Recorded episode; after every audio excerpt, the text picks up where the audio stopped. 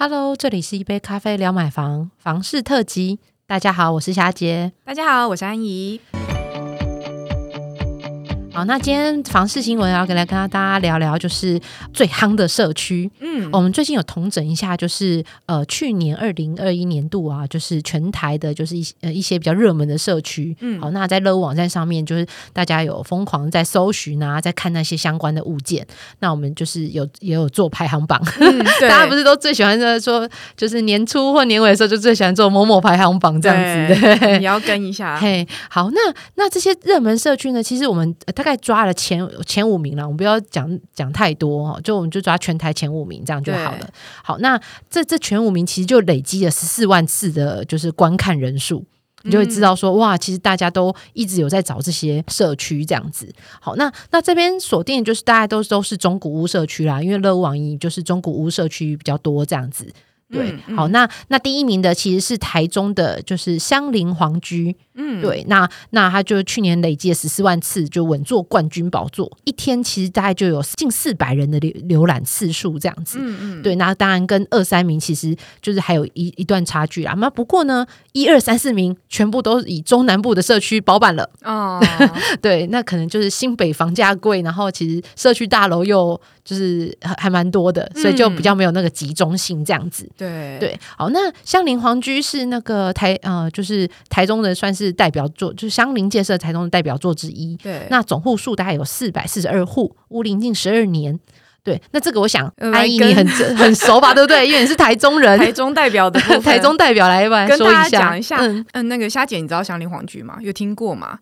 嗯，就是这一次捞资料，对对对，才其实香林皇居在台中过去广告是打蛮大的，嗯，对。然后它算是香林建设在台中蛮具代表的建案之一啦，这样子户数蛮多，总户数在四百四十二户。然后屋龄虽然大概有快十二年了，可是因为它就是打造那个饭店级的公社，一般江湖传言是这样讲，就说它是用韩碧楼的规格在做，因为香林建设嘛，对，所以他们就说你仿佛入住韩碧楼哈。那它锁定的在讲锁定的。应该是收入偏高的族群吧？对，因为其实呃，它的整体的平数是蛮大的，所以呃，总价买起来还是会颇高。嗯，然后它公社真的蛮多，例如说。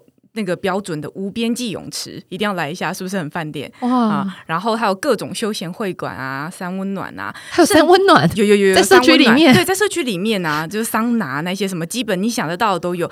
而且它社区住户是每个人每月大概缴一千五百元，然后你就可以吃各种社区的食物，热食、冷食，什么食物都有，那好划算哦，超舒服的。所以这个是我也很想办去，难怪这么抢手。对，所以就很多退休族群他会觉得说啊，住。那边感觉很棒，因为什么都有啊。原来是锁定退休族群，呃，蛮多退休族群会有兴趣了。然后再加上它的地段其实蛮好，它就是在那个台湾大道的那个交通转运的要点这样子。对，所以其实呃，尤其是它的地段，它其实就跟那个七期的豪宅区，它就在七期旁边。嗯，它不算七期，它不算七期，但是它跟七期豪宅只有隔着在旁边一个台湾大道而已。所以说，当七期的价格一直涨上来的时候，这个香菱皇居它还在可能不用不用三十万左右。单价啦，嗯，那算起来大家就会觉得说，哇，说现在吗？对，现在啊，那感觉好像要怂恿爸妈先进驻，然后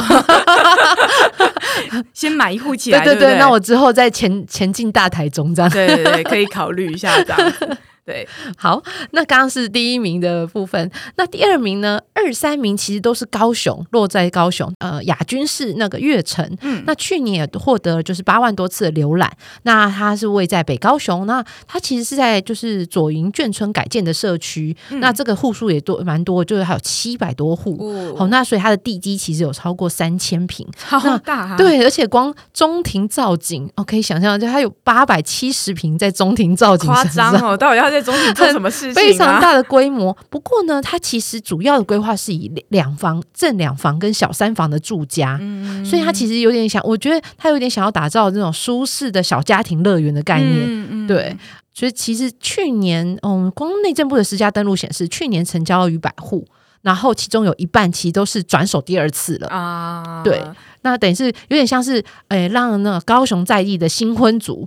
因为他刚刚是讲正呃正两房跟小三房嘛，对对对，所以等于是说，哎，那新婚可以搬进去。那当然，随着比如说呃呃有呃生孩子啦，就家庭人口越来越多的时候，那肯考虑就是转手。然后再去买更大的房子这样子。嗯，对，因为看起来其实它的地段也不是说真的是超级精华、烫金的那种什么农十六特区，虽然也不是，可毕竟它就是户数很多，嗯，然后量体很大，那你的选择性也比较多嘛。然后有一些可能新，像你刚刚讲的，就是刚成婚啊，或者是刚生小孩的小家庭，然后他又想要买新大楼的话，他可能就会觉得说，哦，这可以考虑啊，做一个选择这样子。嗯，然后呃，季军的话其实是高雄的八五大楼哦，对，那还有呃，在就是第四名就是哎，但第四名在台南长长义城，对对对，那两者浏览数其实还都还蛮接近的，整年下来大概有七七万次。嗯，好，那那当然呃。高雄的八五大楼其实本来就是亚洲新湾区的著名地标，好，那它其实应该就算是呃商办大楼啦，嗯，那对，那住商混合型的大楼，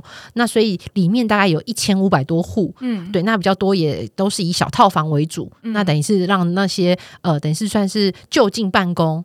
对，然后呃，投资型的方式这样子。那长一城的部分呢，它是在台南市永康区，接近北区。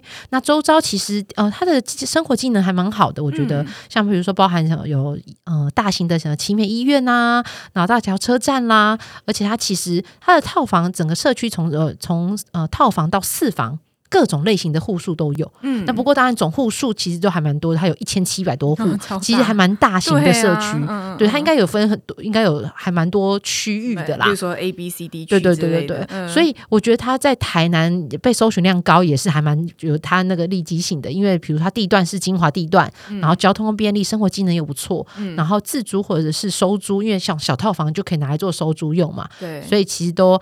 呃，都还需求度还蛮高的这样子，所以就是说，大体上我们看这些所谓的热门浏览社区，他们大概就是第一个一定户数很多，然后再价格至少单价来讲它不会太贵，嗯，然后有时候有些地段其实蛮精华，例如说我们刚刚讲的那个长义城啊，嗯，其实八五大楼也算是精华地段啦，然后交通很方便啊等等的。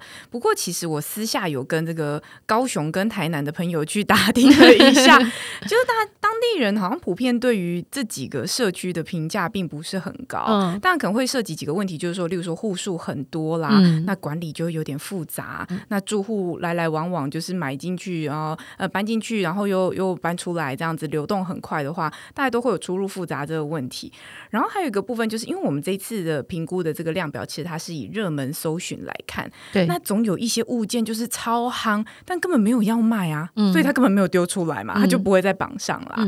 对，所以给大家做个参考啦，就是不是说热。热门一定就是大家就要跟风，嗯，但是它一定有它热门的意义在。那当然要下手之前，还是可以多打听一下社区状况啦，然后评估自己的自身状况，再去评估，再去买，这样会比较好。这样子，对。那我们这集就到这边喽，好，下次聊，拜拜。